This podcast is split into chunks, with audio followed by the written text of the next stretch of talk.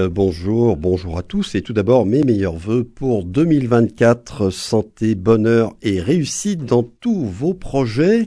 Alors en fin d'année dernière, il y a quelques jours donc, est paru le douzième numéro de la belle revue Gibraltar, avec comme d'habitude de nombreux dossiers, des articles, des entretiens, de superbes photos. J'ai le plaisir de m'entretenir ce matin avec son directeur fondateur, le journaliste et écrivain Santiago Mendieta.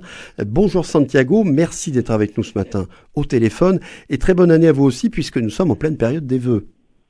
Oui, bonjour Eric et bonjour à toutes les auditrices et auditeurs et évidemment une bonne année.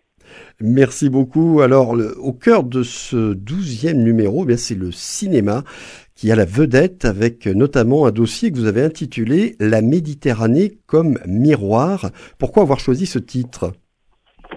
Oui, en fait, il, s'agit d'évoquer donc dans, dans, Gibraltar, hein, c'est une revue annuelle hein, autour des récits de la Méditerranée.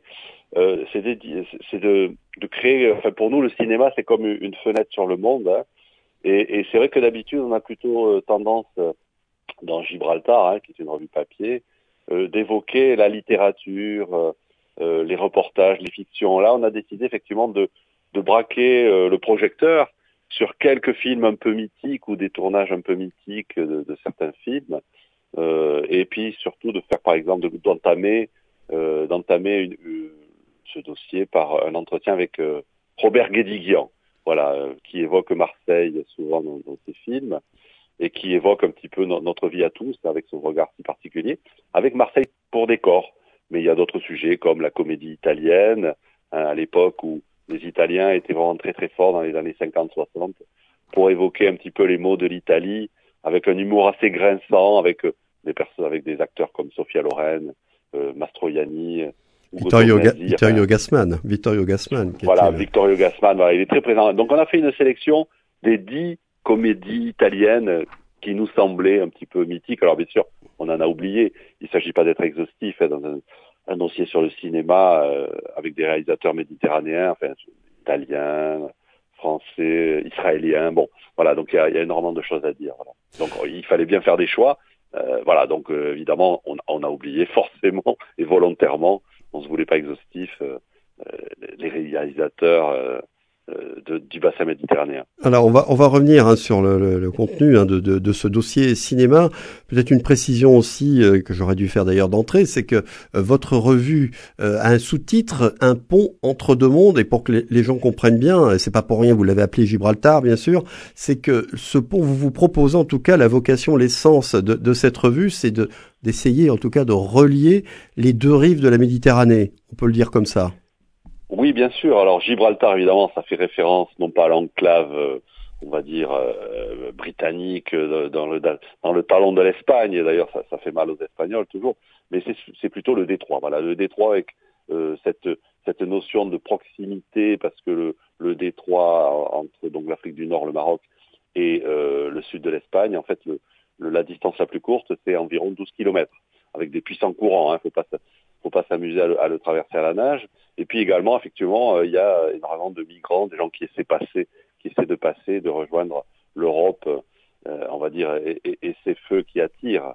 Voilà, donc euh, voilà, et donc le pont, c'est voilà, jeter des passerelles entre le nord de l'Europe, enfin le, pardon, le sud de l'Europe et, et, le nord de l'Afrique, mais également avec la rive est, avec le Levant, hein, c'est-à-dire la région qui est, qui est Israël, Palestine, Égypte, etc.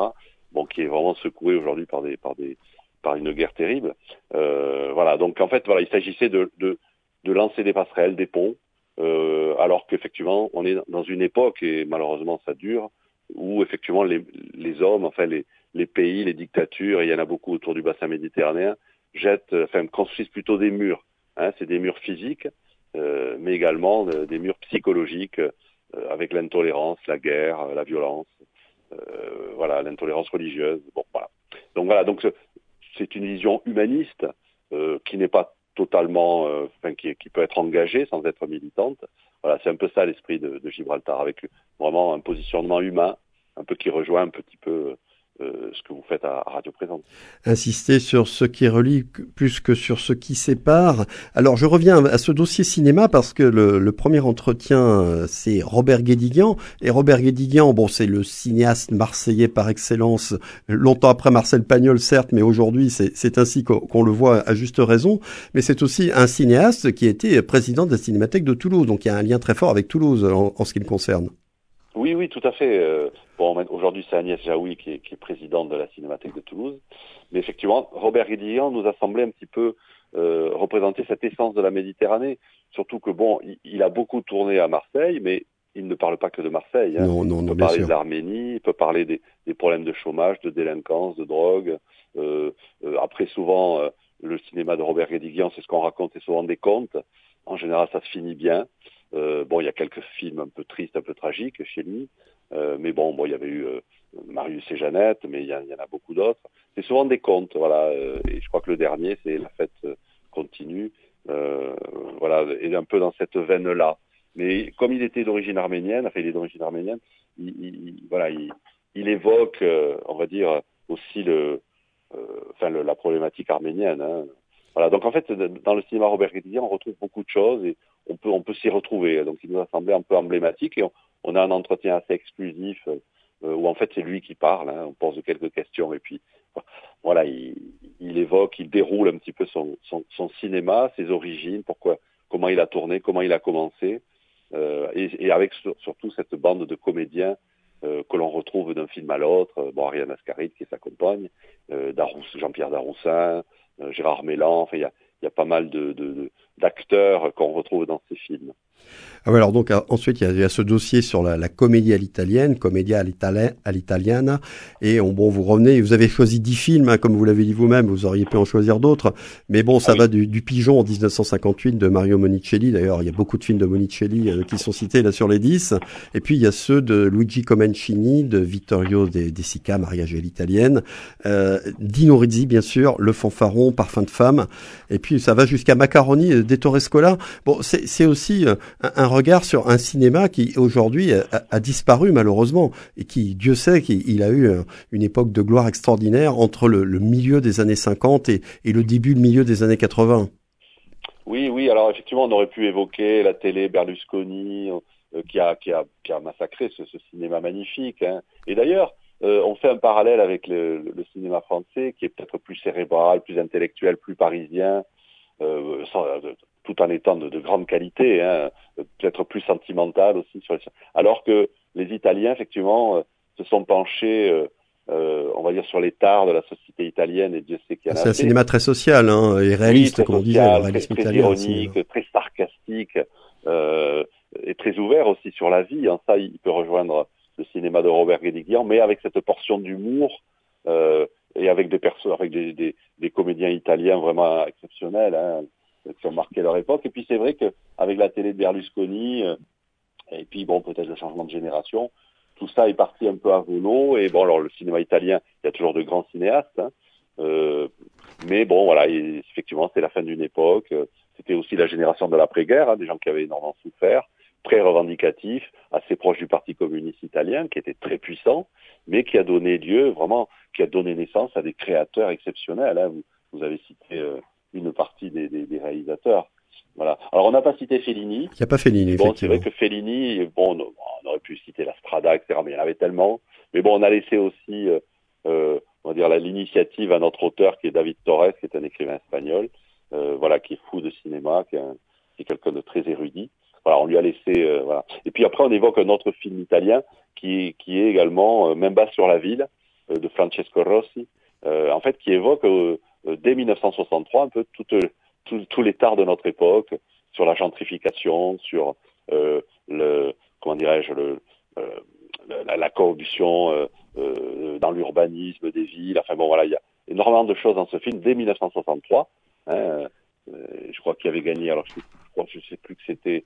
Je crois que c'était la Mostra de Venise en 63. 63 oui, c'était vraiment un film unique, un cinéma occidental qui a vraiment produit des effets très puissants euh, sur la critique, mais aussi euh, qui évoque le malaise politique dans souffre. Ouais, en tout cas, on est en 63. Hein. Ouais, ouais, 63. Enfin, ce dossier est vraiment remarquable pour qui se passionne pour le cinéma italien de cette époque. Vraiment, je, je conseille euh, le numéro en entier, mais bien sûr en, particulier ce dossier. Alors, il y a beaucoup d'autres choses. Hein. Il y a un, entretien avec euh, Mariam Touzani, porte-parole des exclus de la société marocaine.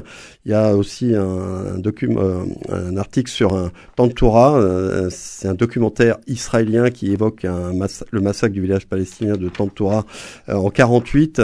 Euh, et puis alors il y a cette chose étonnante, c'est le voyage de Miyazaki dans le sillage de Saint-Exupéry. Vous pouvez nous en dire plus? Parce que c'est assez alors étonnant. oui, ça, ça touche un peu notre notre région et notamment Toulouse avec l'histoire de l'aéropostale. Il se trouve que que Hayao Miyazaki, Miyazaki qui est le, maître de l'animation japonaise, hein, avec euh, son dernier film euh, Le garçon et le héros, il se trouve qu'en 98, il est venu à Toulouse de façon totalement incognito et qu'il était suivi par une, une équipe de la NHK japonaise, hein, donc c'est la, la, télévision publique japonaise. Et en fait, il y a eu un, documentaire tourné sur sa venue, alors non pas à Toulouse, mais en fait, il est venu euh, à Montaudran, hein, à l'époque où, où euh, bon, les locaux étaient... Euh, il n'y avait pas le, musée, l'envol des pionniers, etc.